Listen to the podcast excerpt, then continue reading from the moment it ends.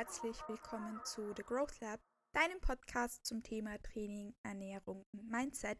Ich freue mich, dass du auch zu dieser Episode wieder eingeschaltet hast, wo ich dich wieder in ein tolles Thema mitnehmen darf, das wir schon im, in der vergangenen Podcast-Episode angeschnitten hatten, nämlich mit dem lieben Anthony, mit dem lieben Train Wisely auf Instagram.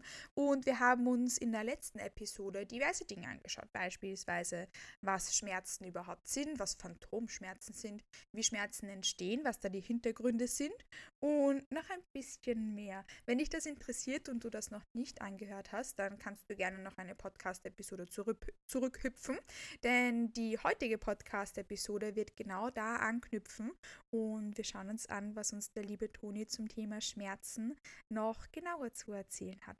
Außerdem haben wir letzte Woche schon angeteasert, ähm, wie man beispielsweise wirkliche Problematiken von einfach Ermüdungserscheinungen unterscheidet. Und genau das ist jetzt der Punkt, wo wir miteinander in der Podcast-Episode jetzt ähm, wieder anknüpfen werden. Und ich würde sagen, without any further ado, let's dive straight into it. Aber worauf ich jetzt eigentlich zu sprechen kommen wollte, ist, ähm, ich habe jetzt eh angesprochen, so Ermüdungserscheinungen beispielsweise vor Deloads etc., die wir, glaube ich, alle ein bisschen kennen, mhm. wenn vielleicht schon frühere Verletzungen dann ein bisschen beginnen mhm. wieder mehr zu zwicken. Ähm, da ist meine Frage, wie du Ermüdungserscheinungen mhm. und Verletzungen differenzierst und wann Kraftsportler oder Kraftsportlerinnen wissen, welchen Schmerz sie bei welchem Experten oder Expertin ähm, mhm. anschauen lassen könnten. Mhm. Ich persönlich habe gesagt, ich habe dafür irgendwie ein gutes Bauchgefühl. Mhm. Und ich habe da noch nicht irgendwie Parameter herausgefunden, aber treffe da immer die richtigen Entscheidungen, mhm. meinen mhm. Kunden und Kundinnen zu sagen, hey du, mhm. das dürfte eine Ermüdungserscheinung sein, das wird mit unserer Zusammenarbeit mhm. mit richtigen Deloads etc. sich einpendeln. Oder nee, du, so vom ersten Anzeichen her, sag mir im Bauchgefühl immer sofort zum Physio schicken oder mhm. we, we've got this. Und vielleicht findest du da die richtigen Worte oder die richtigen Parameter, woran mhm. man sowas ein bisschen festmachen kann, wenn man vielleicht auch keinen Coach mit gutem Bauchgefühl hat. Mhm. Das ist eine sehr gute Frage, weil das Ding ist, dass das Einzige, wie es wirklich ähm, zu beantworten ist, gibt es Red Flags. Das heißt, ähm, das ist quasi immer so der, der, das Wichtigste, wenn du einen Patienten das erste Mal siehst wenn, vor allem eigentlich als Arzt, also eigentlich ist es in Österreich so geregelt, dass es das dass das auf jeden Fall Arztaufgabe Sind ist. verschriftlich diese Red Flags? Gibt es ja, Verschriftlichungen davon? Irgendwie sagt man Ja, es gibt auf jeden Fall Leitlinien. Also es gibt ja. auf jeden Fall für jede ungefähre, also je nachdem, was jetzt jemand sagt, wenn er sagt, er hat Kopfschmerzen, dann gibt es dafür auch Red Flags, ja, ähm, wenn die eine gewisse in, in Intensität an, anstreben oder erreichen. Ähm, wenn wir jetzt zum Beispiel vom Rücken reden, dann gibt es da auch Red Flags und die solltest du als Orthopäde beim Ersttermin, eigentlich auch schon als Hausarzt, abfragen. Mhm. Das Problem ist nur, dass es viele Ärzte nicht machen. Mhm. Und deswegen lernt man es als Physio auch hundertmal, immer und immer und immer wieder. Und im Studium denkst du dann schon, warum wird das jetzt schon wieder erwähnt? Und in der Praxis weiß es dann. Ja, weil mhm. wenn es dann einmal einen Patienten hast, wo du denkst, hm, vielleicht ist das doch etwas Ernstes, willst du es doch lieber wissen, welche Fragen du stellst. Ja? ja. Ich habe zum Beispiel einen Fragebogen, diesen Fragebogen kriegen 50 bis 60 Prozent aller meiner Patienten, also je nachdem, was sie mir immer schreiben, hey, hallo Anthony, ich hätte gerne einen Termin, dann schreibe ich immer, okay, um was geht's denn? Und meistens hört man dann eh schon sehr gut raus, okay, das ist jetzt ein bisschen eine Trainingsüberbelastung, der kann halt einfach mal kommen. Ja. Ähm, sollte ich jetzt hier offiziell nicht so sagen. Weil Aber eigentlich sollten sie immer. Bauchgefühl, oder? ist normal, weil sie, sie sollten eigentlich, also in Österreich ist es so, dass sie zum Arzt müssen. Das heißt, ja. wir haben keinen Physio-Erstkontakt. In Australien ist es anders. Mhm. In Australien ist aber die Profession der Physiotherapie auch nochmal um hundertfache besser, weil, die Edukation, weil einfach die Ausbildung besser ist und das System ein anderes. Und dort darfst du einen Erstkontakt haben. Das heißt, du musst keinen Arzt gesehen haben, bevor du einen Physio siehst. Hier eben schon. Äh, und das ist einfach rechtlich so, damit der Arzt abgeklärt hat, ob eh nichts Ernstes ist. Ja. Und er muss quasi auch verschreiben, was der Physiotherapie denn macht, der Physiotherapeut denn macht oder ja. die Physiotherapeutin. in der Praxis sieht es halt so aus, wenn mir jemand sagt, sein Ellbogen tut tut ihm weh, wenn er das und das macht, dann lasse ich den halt zu mir kommen und ich ja. frage den natürlich sehr bestimmte Sachen, weil vor allem, wenn ich weiß, dass er noch nicht bei einem Arzt war, muss ich erst recht Red Flags abfragen und deswegen, die meisten Leute kriegen bei mir den Fragebogen und im Fragebogen sind dann halt solche Fragen, wie zum Beispiel, haben sie in den letzten Wochen abgenommen? Mhm. Ähm, haben sie Nachtschmerzen? Mhm. Haben sie permanente Schmerzen? Solche Sachen, weil das sind dann halt Hinweise darauf, da muss dann halt noch mehr Fragen stellen, ähm, ob zum Beispiel ein Tumor vorherrscht ja. oder ob Leute eine ernsthafte Verletzung durch eine, einen Sturz oder durch einen, einen Unfall oder sowas hatten. Weil wenn du sowas hast, musst du halt eben sehr stark in diese Richtung denken und dann halt einfach abklären, ob es nicht ein ernsthaftes Trauma ist. Ja? ja. Ähm, also dass das um wirklich die Frage zu beantworten, ist der allererste Punkt immer Red Flags abklären. Das heißt, habe ich mich akut verletzt? Das ja. ist für ein Trainieren das Wichtigste. Das heißt, habe ich während einer Wiederholung oder während einem ähm, während, während einer Be ja, während einer Bewegung, genau. Ja. Während einer Bewegung habe ich mich da akut verletzt, mhm. sodass ich sage, es gab eine Sekunde oder einen Moment, wo ich das ausfindig machen kann. Ja. Oder kam das Problem quasi eher ähm, schleichend. schleichend, genau, das war das Wort, danke.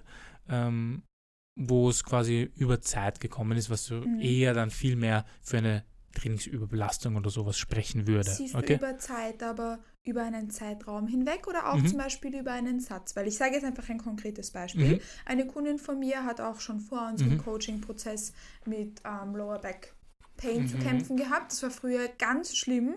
Und früher hat sie zum Beispiel, wenn das dann im Training verstärkt äh, passiert ist, also mhm. wenn dann irgendwas im Training halt irgendwas anzieht hat oder whatever ja. ähm, und dann wirklich wieder stärkere Rückenschmerzen hatte, hat sie teilweise wirklich tagelang Schmerzen gehabt, auch im Sitzen und so. Mhm. Ähm, und seit sie bei mir ist, haben wir das nicht mehr.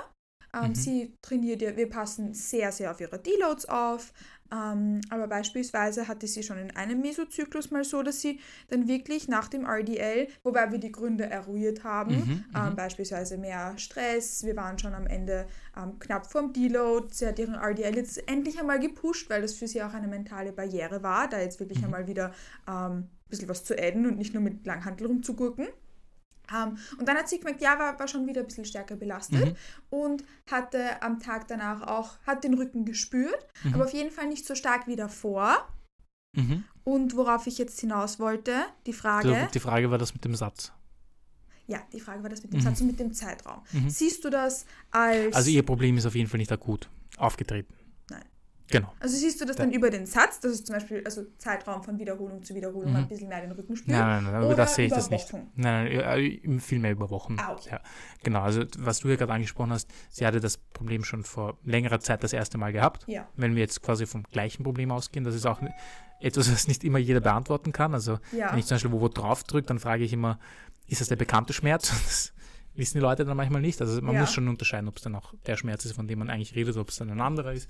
Aber wenn sie das schon kennt, dann ist das auf jeden Fall nichts, was akut passiert ist. Mhm. Das heißt, ähm, du kannst schon mal ausschließen oder mit höchster Wahrscheinlichkeit ist es kein Bruch.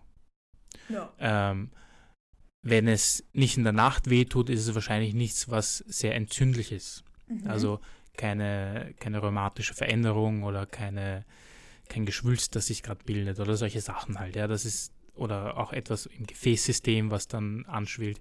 Also diese Sachen kannst du eher ausschließen, wenn du, wenn du sagst, es ist einfach mechanisch auslösbar. Mhm. Das bedeutet, ich mache eine Bewegung, zum Beispiel Bankdrücken oder Kreuzheben und dadurch wird der Schmerz schlimmer. Mhm. Wenn ich diese Bewegung aber nicht mache und spüre ich gar nichts und kann meinen Alltag leben, als wäre nichts, dann reden wir ziemlich wahrscheinlich von einem muskuloskeletalen Problem mhm. und dann bist du beim Physio richtig und cool. ähm, oder auch beim, beim Coach unter, unter Umständen.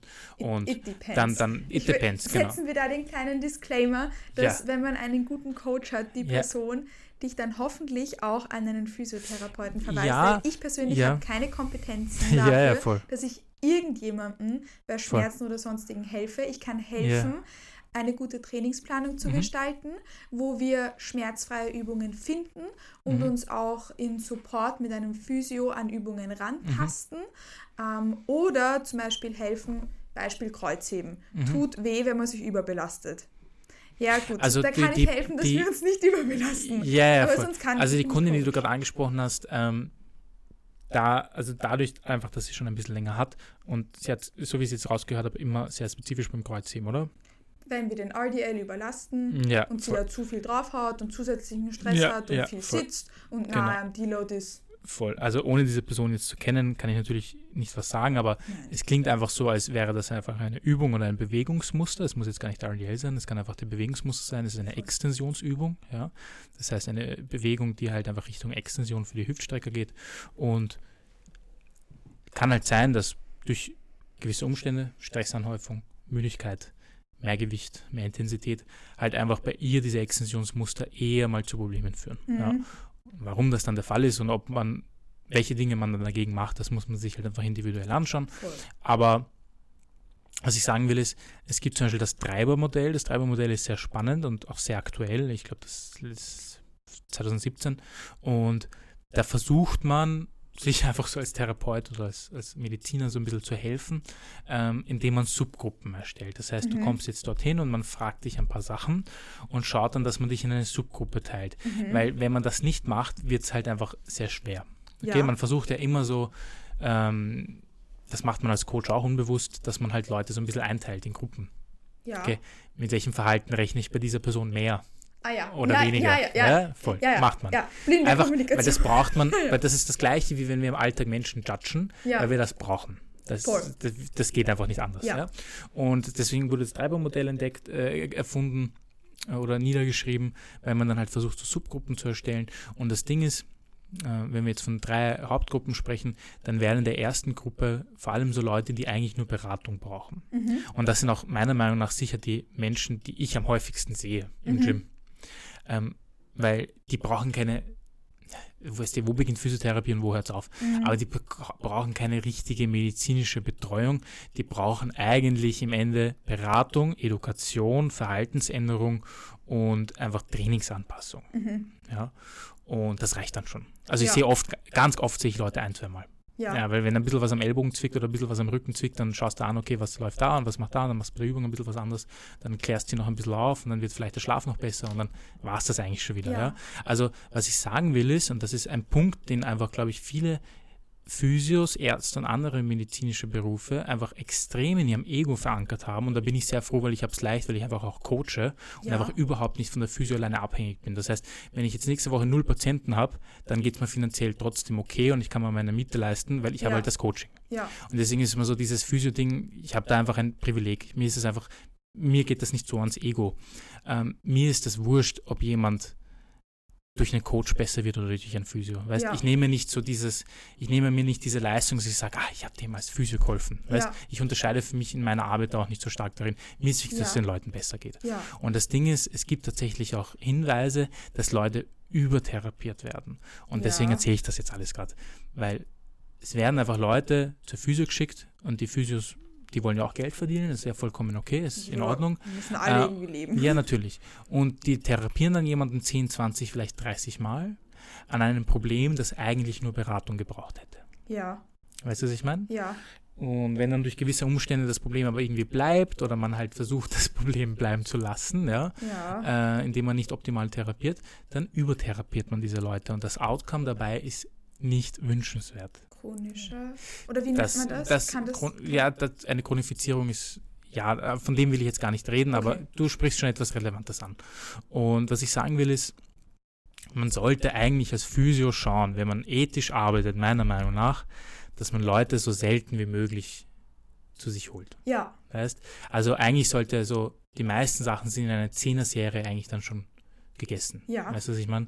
Ähm, wenn die Leute dann auch sagen, okay, sie arbeiten aber gerne trotzdem mit dir und auch an anderen Sachen, das ist was ganz anderes. Voll. Aber wegen einem bestimmten Problem sollte man eigentlich schauen, dass man wenige Serien braucht, weil man eben Leute übertherapieren kann. Und was Ja. ich einfach damit sagen will, ist, es kann durchaus sein, dass man einfach gar keine medizinische Dienstleistung braucht, um einfach einen Schmerz zu beheben. Ja, Ja. und das, ich, ich, will- ich mag es einfach nicht, wenn Physios immer so dieses Bild vermitteln, dass nur sie das können. ja. Weil so ist es nicht. Ich sehe hier im Gym tagtäglich, und das kennst du selber auch aus dem Coaching, einfach Beispiele, wo die Leute durch reine Trainingsanpassungen und ein bisschen äh, darüber reden und Fragen stellen, okay, vielleicht was können wir da anders machen?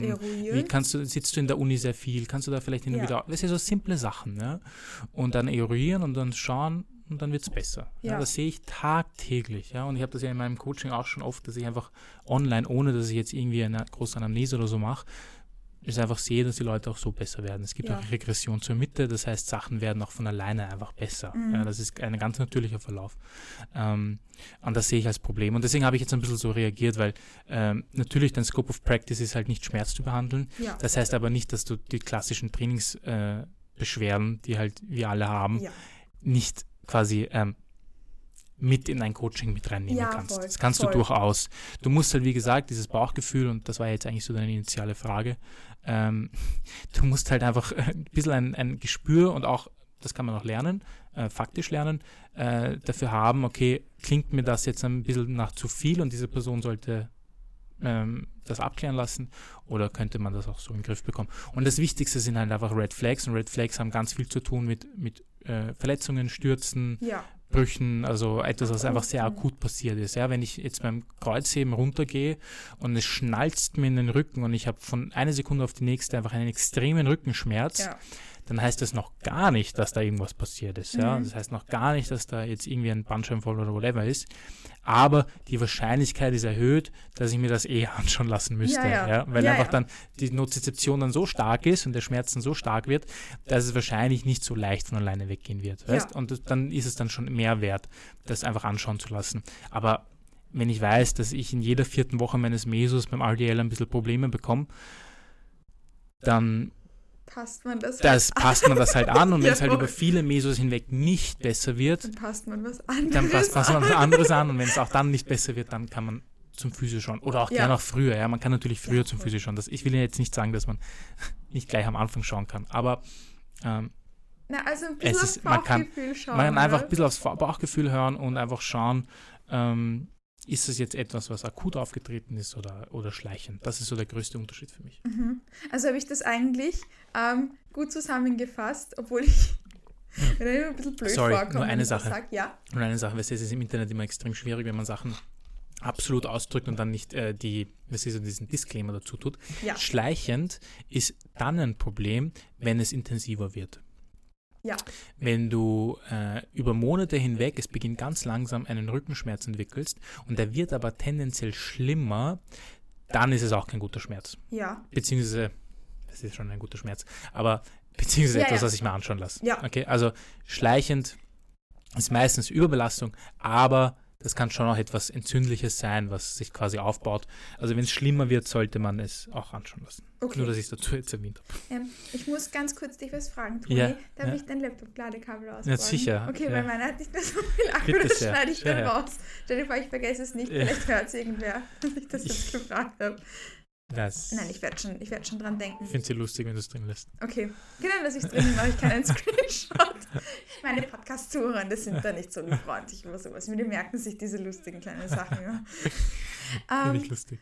Okay, das heißt, eigentlich, auch wenn ich mir damit immer ein bisschen nicht weird vorkam, aber denke, yeah. ah, wie, wie formuliere ich das? Eigentlich ist aufs Bauchgefühl hören gar nicht so eine blöde Sache. Mm, Nein, es ist keine blöde Sache. Es ist, weißt du, es ist immer die Frage, wer bin ich? Was habe ich so im Leben quasi gelernt? Also, wenn ich jetzt eine Person bin, die sehr esoterisch ist und sehr energetisch, viel so energetische Sachen so macht, wo ich überhaupt kein Problem dagegen habe, dann würde ich dieser Person wahrscheinlich kein sehr relevantes Bauchgefühl zusprechen. Mhm. Nicht, weil diese Person nicht sehr gut sein kann in dem, was sie macht. Also mhm. Also wenn wir jetzt von osteopathischen Techniken sprechen oder von so energetischen Sachen. Ich habe da schon Weltklasse Sachen gehört. Also ich habe da gehört von, von Patienten, die ernsthaft jahrzehntelang Probleme gehabt haben mhm. und erst dann durch diese diese Arbeit dann besser geworden sind oder komplett beschwerdefrei. Deswegen will ich das, ich, ich, ich weiß nicht, was da passiert. Ich, ich weiß es einfach nicht. Aber ich bin nicht so ignorant, dass ich sage, nur weil ich etwas nicht verstehe und weil es keine große Evidenz dafür gibt,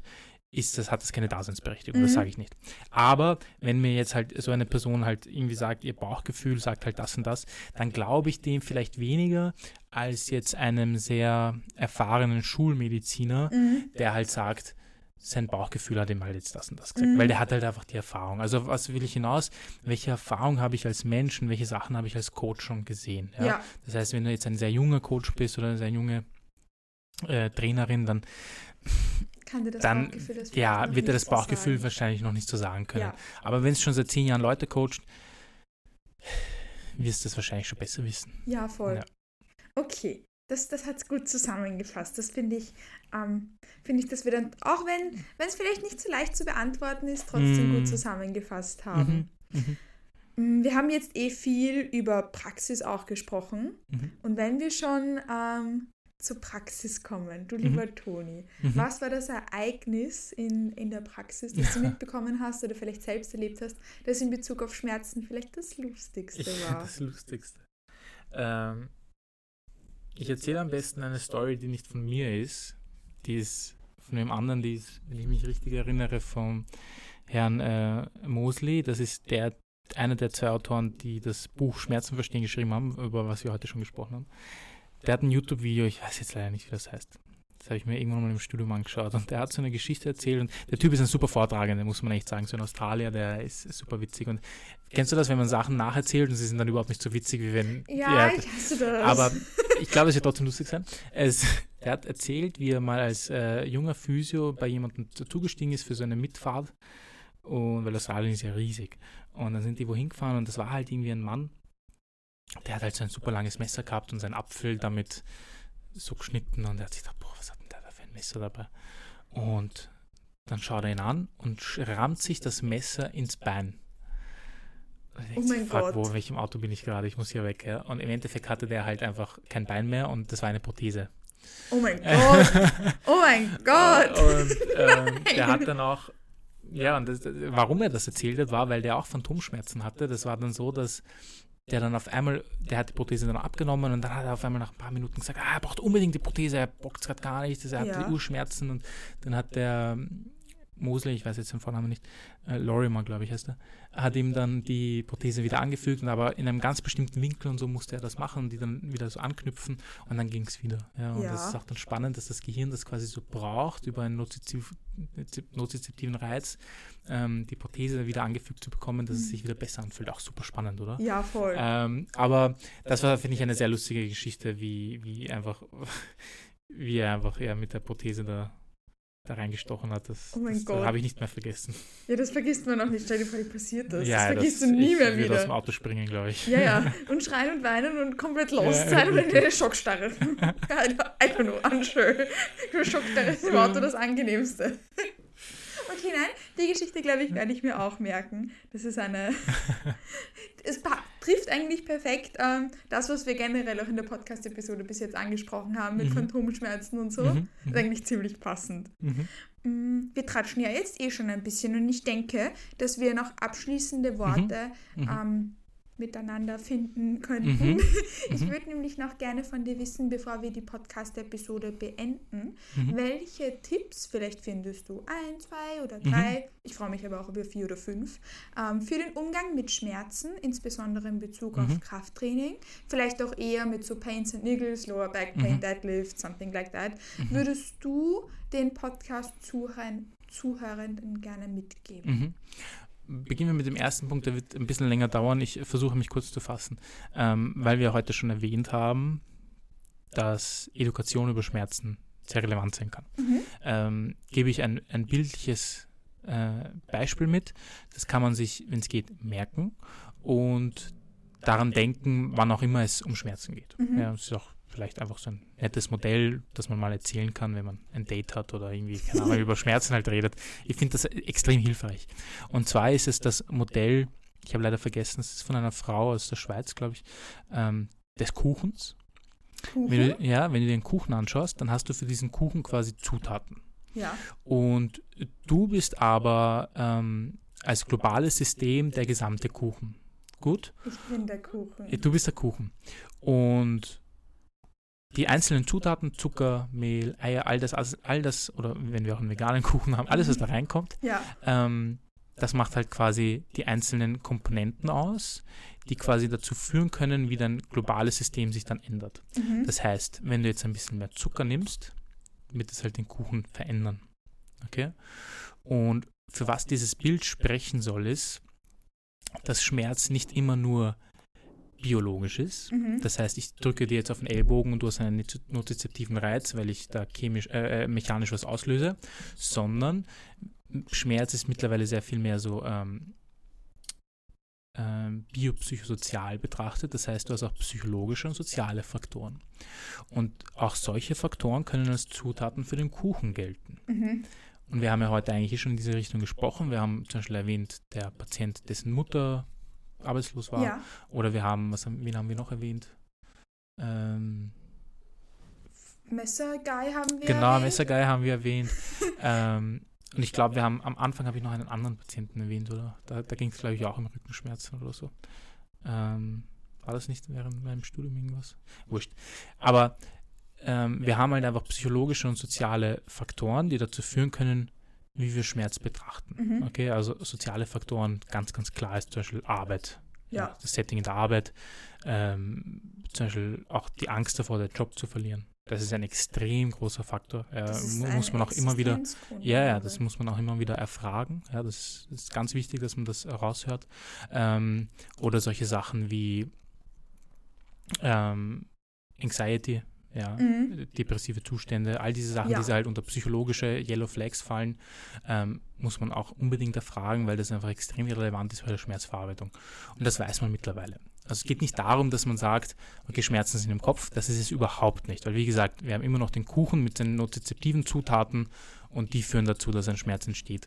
Aber wie Schmerz verarbeitet wird, kann halt sehr, sehr stark durch psychologische und soziale Faktoren beeinflusst werden. Mhm. Ja. Und sind nur ein, eine, sind genau, ein das sind, Zutaten genau, und diese Zutaten machen den gesamten Kuchen aus. Ja. Und alles, was da eben auch noch in psychologische und soziale Sachen reinfällt, sind halt eben Erfahrungen, Erwartungen, Wissen, ja, Mythen, an die ich glaube. Mhm. Sehr relevant. Ist doch, ja. ist doch Wissen.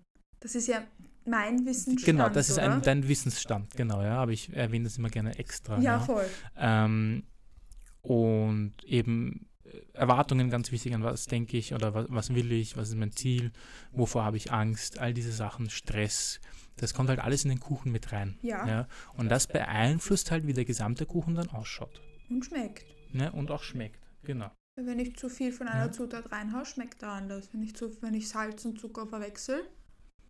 Genau, genau. Also wenn du von einem viel mehr nimmst, dann macht das was aus. Wenn du von einem auch viel weniger nimmst.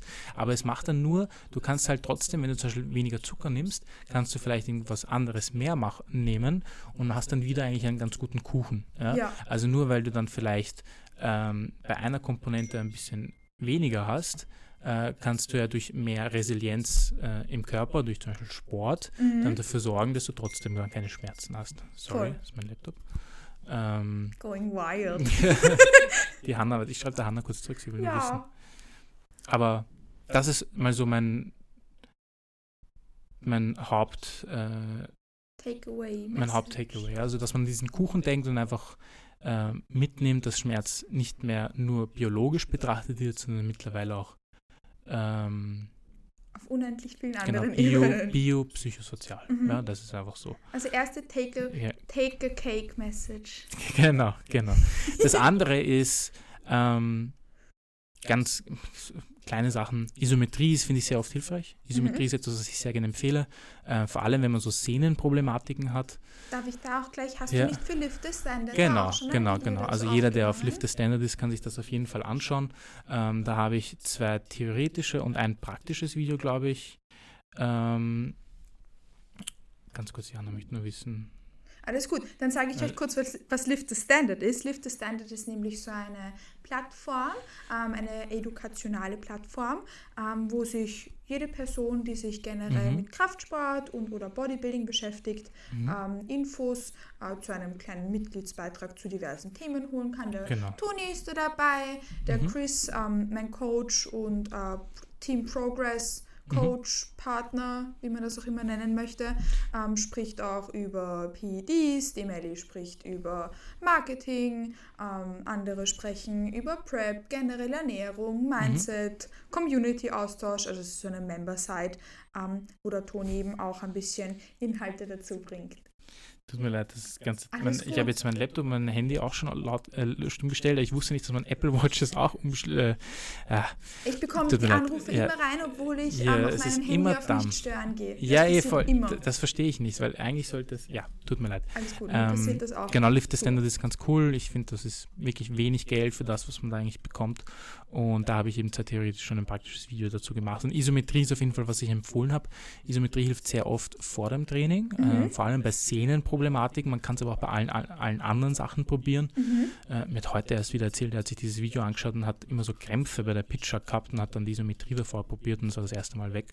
Ähm, wow. Also man, man kann es auf jeden Fall so vor dem Training probieren, dass man ja. eine, eine Bewegung, die in diese Richtung geht, wo man das Problem hat, äh, zwei, zweimal für eine halbe Minute, eine Minute halt isometrisch anspannt. Und ähm, dann kann man schon, ob es danach besser ist. Mhm. Das ist zum Beispiel ein cooler Tipp. Ähm, was den Rücken angeht, weil du es heute schon öfter erwähnt hast, ist für mich das Hilfreichste, die favorisierte Bewegungsrichtung zu finden. Auch dazu mhm. habe ich ein Video auf LTS.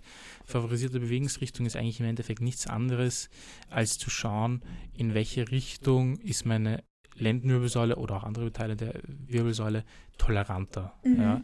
Also zum Beispiel meine Beobachtung ist, ganz viele Mädels, die so ein sehr starkes Hohlkreuz haben, sind oft nicht so extensionstolerant, sondern eher favorisieren viel mehr Flexion. Mhm. Ähm, wo man sich dann Gedanken drüber machen kann. Ich habe dazu noch nicht wirklich Literatur gefunden, aber ich glaube halt einfach, dass wenn man sehr stark im Hohlkreuz ist und einfach schon stark in dieser Extension drin ist, drin ist tut das halt das andere Extrem halt recht gut. Ja. Also das, mhm. mögen, das sind Leute, die mögen zum Beispiel sehr gerne Jefferson Curls mhm. oder die mögen Leute, die, die, mögen Übungen, wo sie sich wirklich rund machen, wie zum Beispiel so bei endgradigen Bauchübungen, mhm. wo man wirklich ganz hart den Bauch anspannt und so Leg Raises bis zum bis, bis ganz nach oben.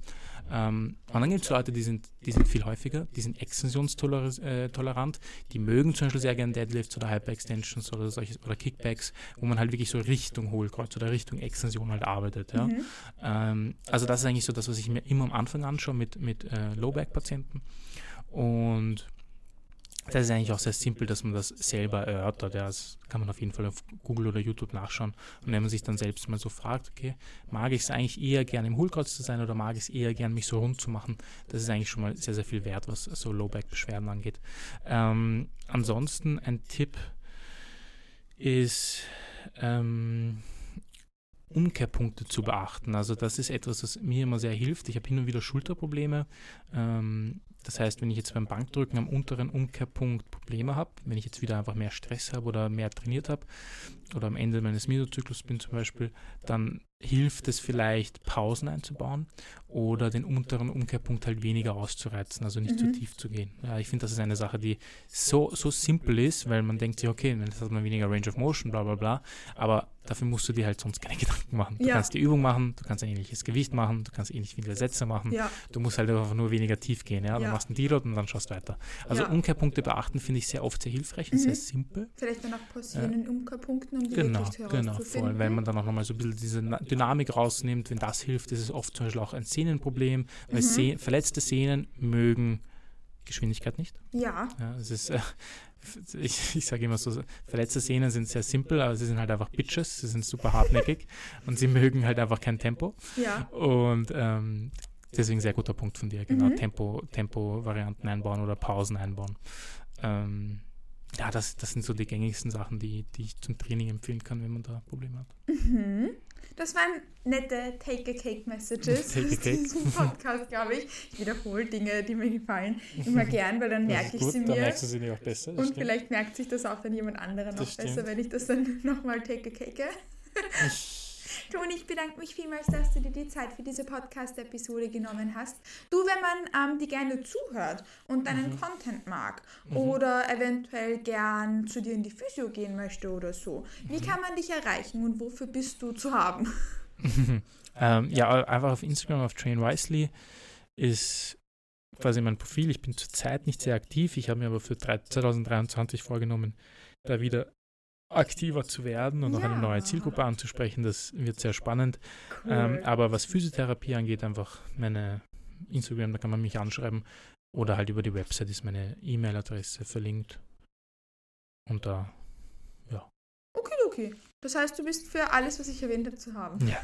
okay, perfekt. Das ist sehr, sehr schön zu hören. Vielleicht freut ihr euch darüber auch. Ich hoffe natürlich, dass niemand ähm, den Toni braucht, aber wenn doch, wisst ihr ja jetzt, wo ihr ihn findet. Danke, danke, danke nochmal für deine Zeit. Danke, dass ich da sein durfte. Und auch danke euch fürs Zuhören. Wir hoffen, dass ihr gute Take a Cake Messages mitnehmen konntet. Und any questions, just feel free to hit us up. Ihr wisst ja jetzt, wo ihr nicht nur den Toni, sondern ihr wisst auch, wo ihr mich findet unter @katimadlik auf Instagram und allen anderen Social Media Plattformen. Aber bei TikTok kenne ich mich nicht aus, also bitte schreibt mir dort nicht. Ich wünsche euch noch einen wundervollen Tag und freue mich schon, wenn ihr auch zur nächsten Episode von The Growth Lab wieder einschaltet. Bis bald.